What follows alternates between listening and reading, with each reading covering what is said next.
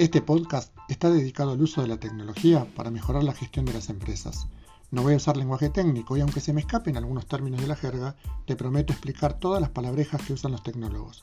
Seguro que escuchaste palabras y siglas como transformación digital, ERP, CRM, WMS, SCM, Big Data, Analytics, Blockchain, Machine Learning, Inteligencia Artificial y otros.